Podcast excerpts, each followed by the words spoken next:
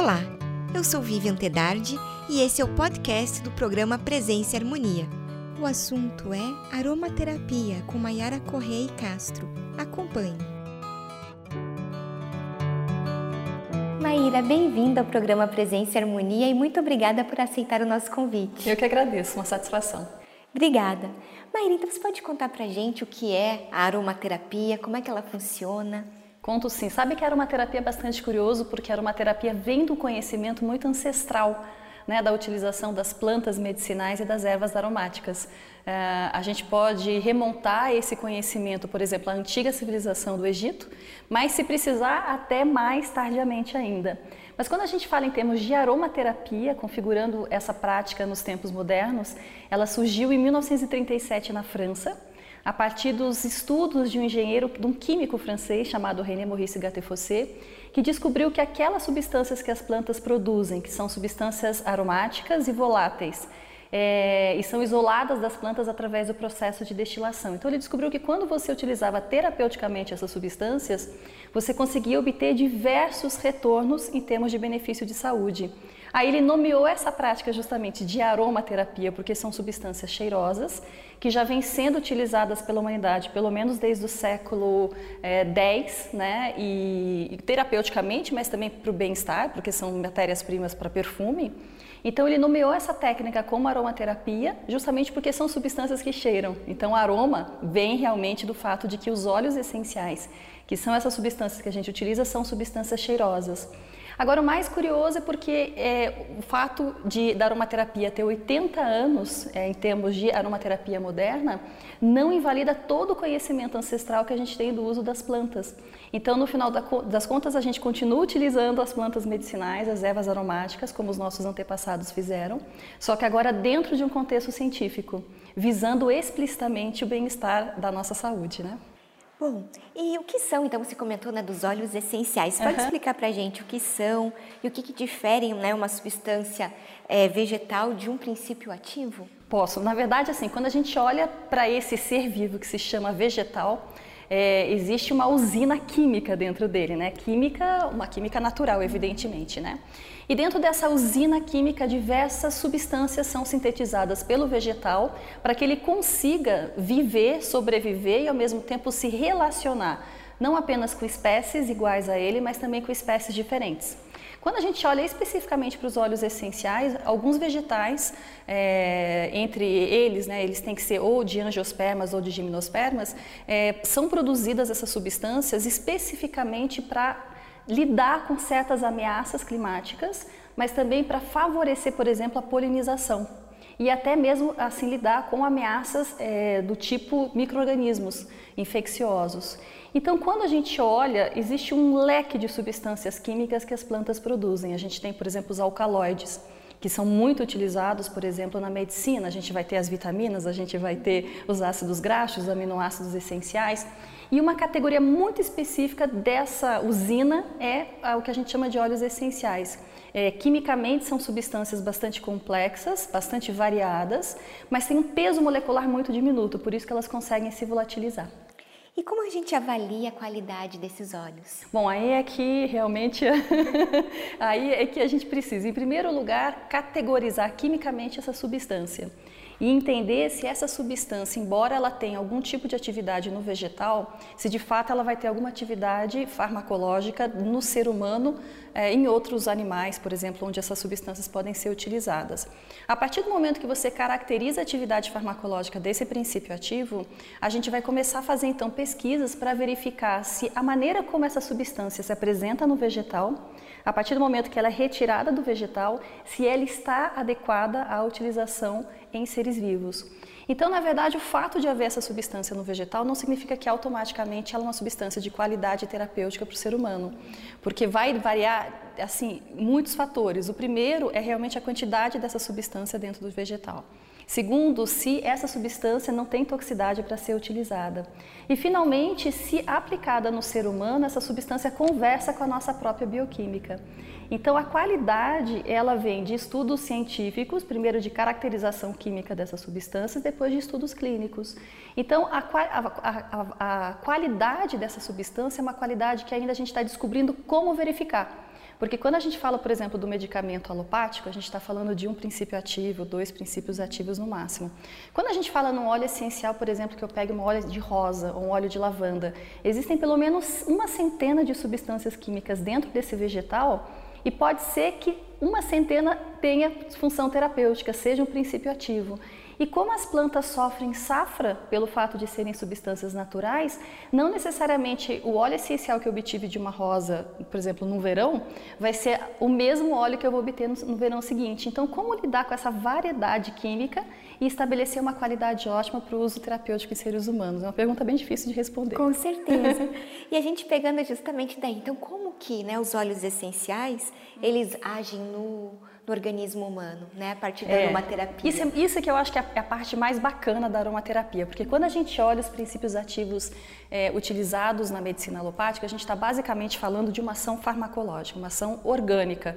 Então eu tenho uma química natural agindo numa química natural, que é a química do vegetal com a química do ser humano. Só que como os óleos essenciais, eles são substâncias aromáticas, eu vou ter também a ação olfativa dentro do ser humano. E essa ação olfativa, ela desperta determinados impulsos elétricos que chegam até o nosso cérebro, despertando uma série de neurotransmissores. Coisa que às vezes o medicamento que eu ingiro não faz isso. E existe ainda o que nós chamamos de função energética dos óleos essenciais, porque são substâncias é, que contêm o que nós chamamos de prana, de energia vital, de ki, seja lá o que for. Então, eles fazem essa conversa energética junto com o ser vivo. De maneira que a gente pode dizer que os óleos essenciais atuam basicamente de três formas. É, como princípios ativos, atuando na nossa bioquímica, né, no nosso orgânico, como substâncias é, aromáticas, propriamente um perfume, atuando principalmente nos nossos estados emocionais através dessa comunicação que faz com o cérebro e atuando como se fossem substâncias energéticas, mais ou menos como a homeopatia, como os florais, né, trabalhando os corpos sutis do ser humano. E a gente pode misturar óleos essenciais? Pode, é bom saber fazer isso, né?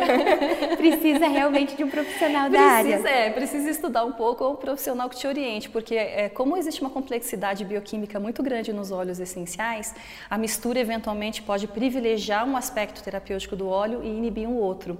Além de que existem, é, mesmo que você faça um uso apenas de passar na pele esses óleos essenciais ou cheirar, existem interações medicamentosas. Elas são bem menos preocupantes preocupantes quando a gente aplica o óleo na pele ou quando a gente cheira, e muito mais preocupantes quando eventualmente você faz o uso oral interno desses óleos essenciais. Mas para misturar é interessante. Agora, uma coisa que eu sugiro sempre às pessoas que querem começar a utilizar uma terapia é que procurem nas lojas especializadas o que a gente chama de aromaterapia de conveniência que ela é bem legal, porque já são produtos cosméticos né, é, autorizados junto à Anvisa, que possuem um farmacêutico, um químico que assinou a, a formulação desse produto, feitos com óleos essenciais. E normalmente já é uma mistura de óleos essenciais adequada à função aromacológica que você vai querer. Então você tem bem menos chance de, é, de ter alguma, algum desconforto com a utilização. Com certeza. existe uma classificação entre os óleos essenciais? É, não, ah, não se a gente pensar é, que os óleos essenciais aqui no Brasil eles têm entrado é, sendo classificados né, para poder ser vendidos ao público consumidor final, ou como um produto cosmético, ou então como um flavor, que são aqueles aromas para você poder dar sabor a alimentos e bebidas. Então, nesse sentido, não existe uma classificação, mas quando a gente pega o óleo essencial, tal como ele saiu da planta, ele é uma matéria-prima. E essa matéria-prima ela pode ser manipulada ainda depois que esse óleo foi extraído da planta, por exemplo, para se adequar a um uso farmacêutico, para se adequar à indústria de perfumaria, para se adequar à indústria alimentícia, é, para se adequar, por exemplo, à indústria de cosmético. Então, é possível a gente dizer que conforme essa adequação é feita, a gente vai ter um óleo mais próprio para a indústria farmacêutica, outro mais próprio para a alimentação. Mas falando em termos de mercado de aromaterapia, a única coisa que a gente exige realmente é que os óleos essenciais sejam puros puros, né? ou seja, que eles não foram adulterados com substâncias é, diferentes daquelas que o próprio vegetal trouxe para a gente. E infelizmente a adulteração no mercado ela é muito frequente. É, isso expõe demais o risco né, à saúde do consumidor. Agora sim, em relação mesmo à aromaterapia, como que funciona o tratamento? Que sintomas é que são né, abordados dentro de um tratamento da aromaterapia? Eu acho que é onde a aromaterapia está mais bem desenvolvida no Brasil se refere aos processos psicoterapêuticos, ou então ao alívio daqueles sintomas que a gente encontra no dia a dia, como uma dor de cabeça, uma cólica, uma azia, por exemplo, uma dor muscular, né, ou por exemplo, alguma situação de pele. É onde a aromaterapia está mais bem desenvolvida. É, começa basicamente com uma visita ao aromaterapeuta, né? Daí o interagente ele expõe a sua queixa e dentro do que a aromaterapia consegue responder, ele vai oferecer uma solução, que vai ser uma solução ou de inalar determinados óleos essenciais. Normalmente isso está muito mais reservado aos desconfortos emocionais ou vai, por exemplo, passar esses óleos essenciais na pele, que é um tratamento muito mais adequado às questões de pele e também às questões é, do, aparelho, do, do aparelho ósseo muscular. E eventualmente pode ser que haja uma recomendação do uso interno desses óleos essenciais para as questões um pouco mais sistêmicas. Agora é importante que a gente esclareça que a aromaterapia é uma terapia integrativa e complementar. Uhum. Então ela não é, descarta o tratamento convencional, ela vem apenas para somar a esse tratamento. Então tem muitas pessoas que vêm com queixas difíceis da aromaterapia responder no curto prazo, como por exemplo as doenças crônicas, né, como uma pressão alta, como por exemplo uma diabetes, um hipotiroidismo, alguma coisa assim, e vem sedentos que a aromaterapia dê a resposta para esse tratamento. Nesse caso, o que, que a gente consegue fazer? Minimizar alguns desconfortos e alguma situação emocional que corrobore para um agravamento dessa situação crônica. Mas é importante que a pessoa se atenha ao tratamento que ela já está fazendo e traga a aromaterapia para melhorar a sua qualidade de vida. E você pode explicar para nós quem é o profissional como você da aromaterapia, Posso. a formação? É, então, hoje a aromaterapia ela é uma profissão que não é reconhecida no Brasil. É, as profissões, elas, em primeiro lugar, elas nascem como profissões livres, que é o caso da aromaterapia. Em determinado momento, aquele grupo que participa daquele mercado é, batalha pelo reconhecimento dessa profissão, que é quando então aquela profissão ganha um número no cadastro brasileiro de ocupações e a gente pode colocar essa profissão uhum. na carteira de trabalho, na Receita Federal, tal. O próximo passo é quando você tem a regulamentação dessa profissão, que já é um passo bastante mais demorado em termos de governo, porque você precisa regulamentar de fato a formação desse profissional. Então, a aromaterapia ela não está nem no caso da regulamentação e nem no caso do reconhecimento. A gente hoje ainda é uma profissão livre, de maneira que você tem pessoas de todas as áreas trabalhando com aromaterapia. Eu mesmo me formei em linguística uhum. e tinha uma carreira em marketing antes de ser aromaterapeuta. Então você tem pessoas que vêm de áreas que não são de saúde e fizeram cursos livres para se formar aromaterapeutas, e você tem profissionais de saúde que buscam a aromaterapia como uma ferramenta acessória dentro da sua clínica. E aí a gente vai de médicos a fisioterapeutas e enfermeiros e por aí afora. Agora a formação no Brasil hoje ela ainda é livre. No entanto, existe um trabalho dentro da Abraroma, né, que é a Associação Brasileira de Aromaterapia e Aromatologia, uma associação que está há 22 anos já no Brasil, de propor um currículo mínimo da formação desse profissional, de maneira que a gente tenha o que nós chamamos de autorregulamentação. É um selo que a Abranoma vai emitir para o mercado para dizer, olha, esse profissional estudou X horas e tal currículo para poder prestar esses atendimentos com saúde. E isso é uma autorregulamentação que não vai interferir na própria regulamentação que alguns conselhos de determinadas profissões de saúde fazem para o uso da aromaterapia. Então, por exemplo, hoje no conselho de enfermagem, você já pode ter uma especialização em algumas áreas alternativas, integrativas e complementares para fazer junto com a enfermagem. O conselho de farmácia, você já pode ser um farmacêutico especializado em fitoterapia.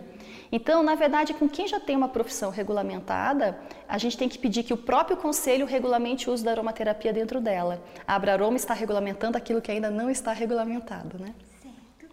E quais são as formas usuais, então? Você tinha comentado do, da pele, da inalação. É, a pele acontece? seria, sim, a forma mais conhecida é, de usar uma terapia junto com a inalação desses óleos essenciais, né? É, tanto que aroma vem justamente dessa experiência uhum. olfativa.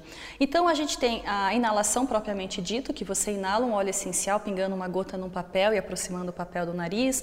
Você pode também fazer uma sauna facial quente para inalar esses óleos essenciais. Aplicar na pele, você pode aplicar como um perfume, ou você pode aplicar um perfume terapêutico, né? ou você pode, por exemplo, aplicar é, em massagem, em banhos de imersão, escalda-pés, apenas o uso tópico muito pontual, cremes, ungüentos, pomadas e por aí afora. Você tem o uso interno, que a gente vai desde um uso na mucosa bucal, como por exemplo um gargarejo, um bochecho, uma aplicação tópica, por exemplo, numa afta, alguma coisa assim, numa gengivite, até na verdade o uso por ingestão para determinadas questões muito específicas e óleos que é, podem ser ingeridos, evidentemente, né? E até uma coisa que ainda é muito pouco conhecida no Brasil, mas já é uma coisa muito feita na França, que digamos é o berço intelectual da aromaterapia, que é o uso por supositório e o uso por óvulos vaginais, em algumas questões infecciosas. E qual que é a diferença entre autocuidado e automedicação? Essa pergunta é bastante importante. Bom, a automedicação é quando você utiliza um medicamento que já existe no mercado, e medicamento a gente sabe que é um produto estabelecido dentro da, da nossa legislação farmacêutica, e em vez de você consultar um médico para que você faça uso desse medicamento, você mesmo vai na farmácia e compra. É importante dizer que a automedicação ela não é proibida no Brasil, porque do contrário a gente não teria medicamentos de acesso livre no balcão de uma uma farmácia.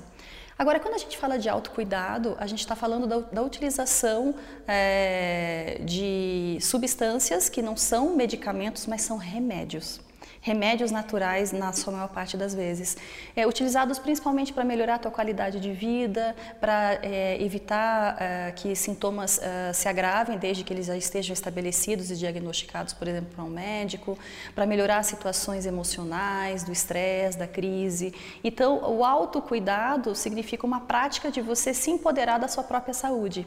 É, e uma prática que não visa justamente substituir o medicamento.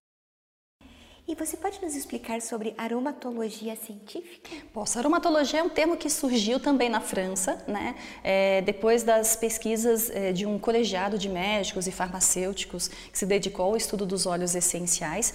E basicamente é um ramo desse conhecimento de saúde que estuda a ação terapêutica dos óleos essenciais. A aromatologia, ela acaba agregando muitos dos conceitos da pesquisa científica no campo da utilização dos óleos essenciais, mas não que ela tenha uma finalidade é, imediata de ser aplicada dentro da terapêutica. É como se a aromatologia fosse a pesquisa que vai suportar a prática terapêutica da, aromate da aromaterapia. E é possível a gente inserir, você até já comentou um pouquinho isso, a questão da aromaterapia na culinária, né? Como que é esse processo? Você falou que tem alguns cheiros que nessa pesquisa, né, ou vai mesmo para terapia ou para culinária. Então, assim, os óleos essenciais, essa matéria-prima que vem do vegetal, sempre foram utilizados como aroma alimentar. Né? Talvez o exemplo mais interessante seja da Coca-Cola, né? uhum. que utiliza lima da Pérsia, por exemplo, produzida no México, para aromatizar o refrigerante. E muitos outros óleos essenciais que naturalmente são presentes como é, flavorizantes dentro da indústria alimentícia.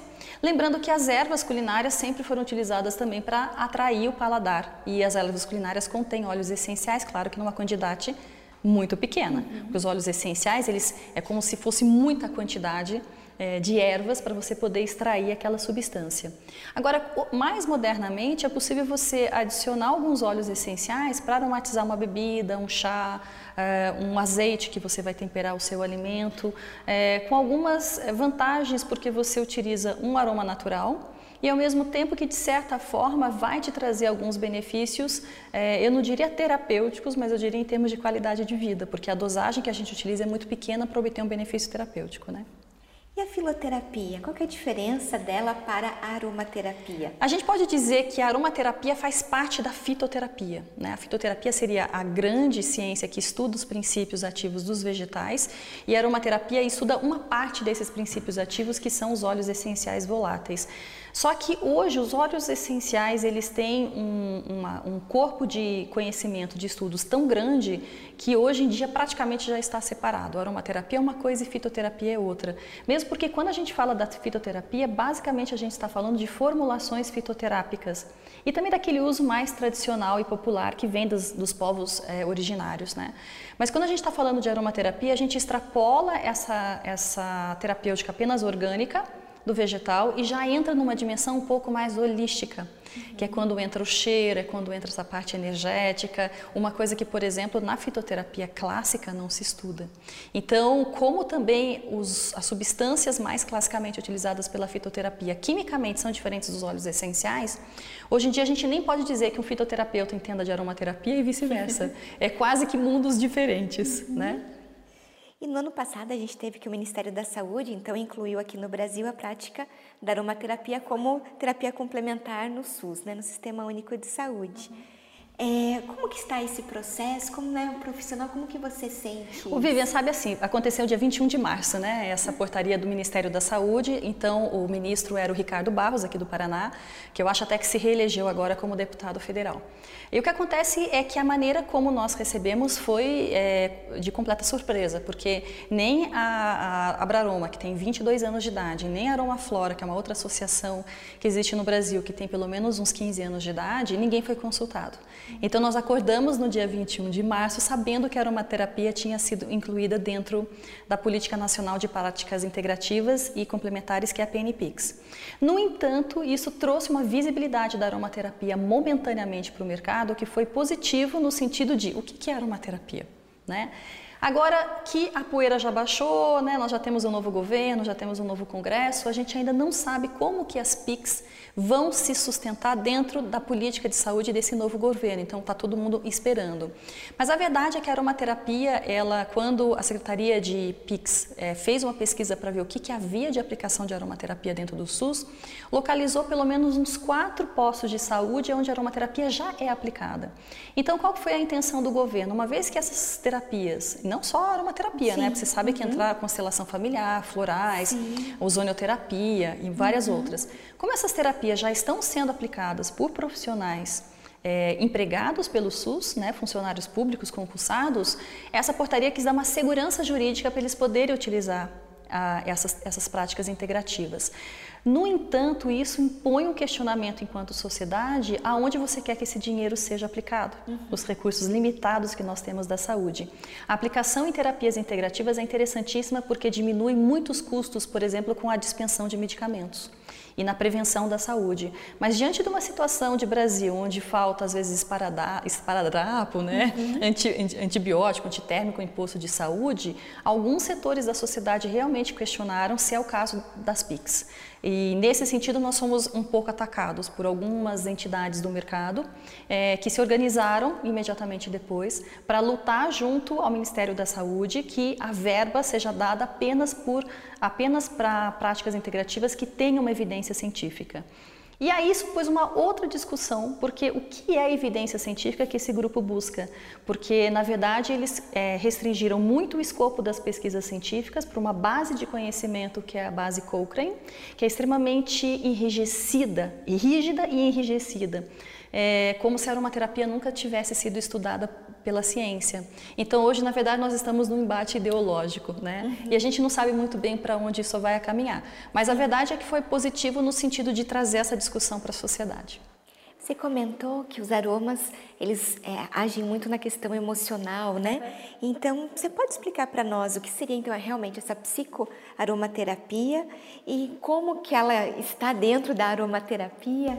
Posso. Bom, primeiro que a gente tem que é, estabelecer uma questão que assim é muito difícil a gente saber aonde que começa o comportamento é, motivado por questões que não são as orgânicas, por exemplo, a questão da, da, consciência, da alma, dos corpos sutis e tudo mais, e é onde começa o comportamento que de fato tem uma base orgânica. Nós não sabemos muito bem, é, assim, classificar com fronteiras muito rígidas é, o que, que é comportamento. Né? Parece que o comportamento tem uma dimensão muito orgânica, muito conhecida, é por isso que nós temos, por exemplo, uma cadeira dentro da medicina chamada psiquiatria. Né? Nós temos uma outra dimensão do comportamento que é muito bem estabelecida estabelecida, e por isso é que nós temos a psicologia, e existe uma terceira dimensão, talvez, do comportamento, que é uma dimensão é, espiritual, sutil, energética, quântica, nós não sabemos definir isso. Então, quando a gente fala em psicoaromaterapia, basicamente a gente está falando de apoiar tratamentos é, mais convencionais de saúde, ou então utilizar os óleos essenciais, o potencial é, olfativo que eles têm, para ajudar no processo psicoterapêutico mais alinhado, por exemplo, com a psicologia e com as psicoterapias mais sutis.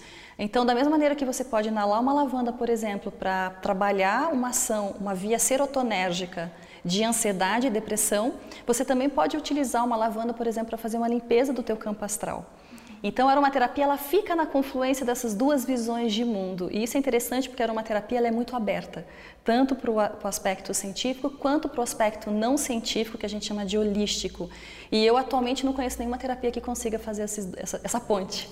Né? Mas a gente pode, por exemplo, trabalhar é, um óleo essencial, é, como de rosa, por exemplo, ou gerânio, aqui na região que a gente chama de chakra, centro energético do coração, para trabalhar, por exemplo, um perdão né, uma autoestima, que é uma coisa que é, é bem estabelecida dentro de um processo psicoterapêutico, mas você não fala isso numa medicina convencional, né?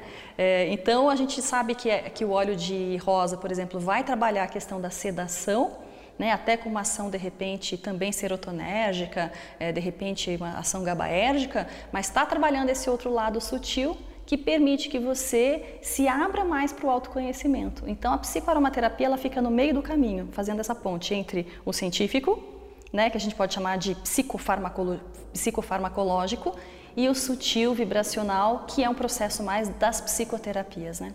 E há alguma contraindicação em relação à aromaterapia? Depende da dosagem, é, a dosagem e a via em que você vai utilizar, a interface de corpo em que você utiliza a aromaterapia que traz contraindicações. É, então, por exemplo, a, a, se você ingere esse óleo essencial ou utiliza esse óleo essencial internamente, existem inúmeras contraindicações sobretudo por conta das interações medicamentosas. Né? Se você utiliza na pele, existem algumas contraindicações, por exemplo, dos óleos cítricos que podem trazer mancha de pele por conta da exposição ao sol, óleos que são irritativos que podem causar uma sensibilização cutânea.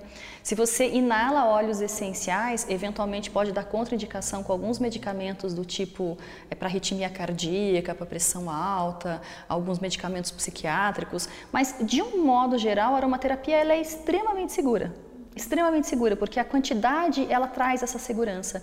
Como os óleos essenciais são muito concentrados, a gente está falando de uma gota, duas gotas. É, a gente não está falando uma quantidade absurda de substâncias que você entra em contato.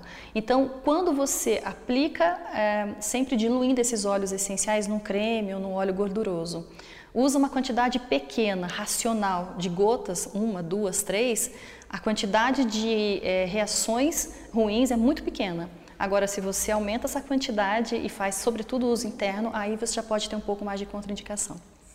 Maíra, eu te agradeço muito sua participação aqui conosco. Passa rapidinho Passa essa muito. conversa. e espero que você volte outras vezes. Tá bom, agradecida pela oportunidade. Imagina a gente que agradece. Concluímos assim mais uma edição do programa Presença e Harmonia. Para acompanhar os nossos programas em vídeo e áudio, visite o portal da MORC no endereço www.amorque.org.br. Em nome da Morque GLP e de toda a nossa equipe de produção, queremos agradecer o prestígio de sua audiência. Paz profunda!